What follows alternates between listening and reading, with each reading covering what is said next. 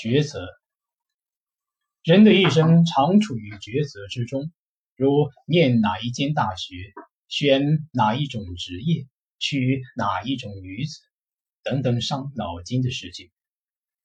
一个人抉择力的有无，可以显示其人格成熟与否。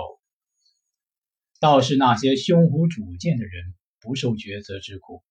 因为逢到需要决定的时候，他总是求寻别人说：“哎，你看该怎么做？”大凡能够成大业的人，都是抉择力甚强的人。他知道事之成败全在乎没有人可以代劳，更没有人能代你决定。在抉择的那一刻，成败时已露出端倪。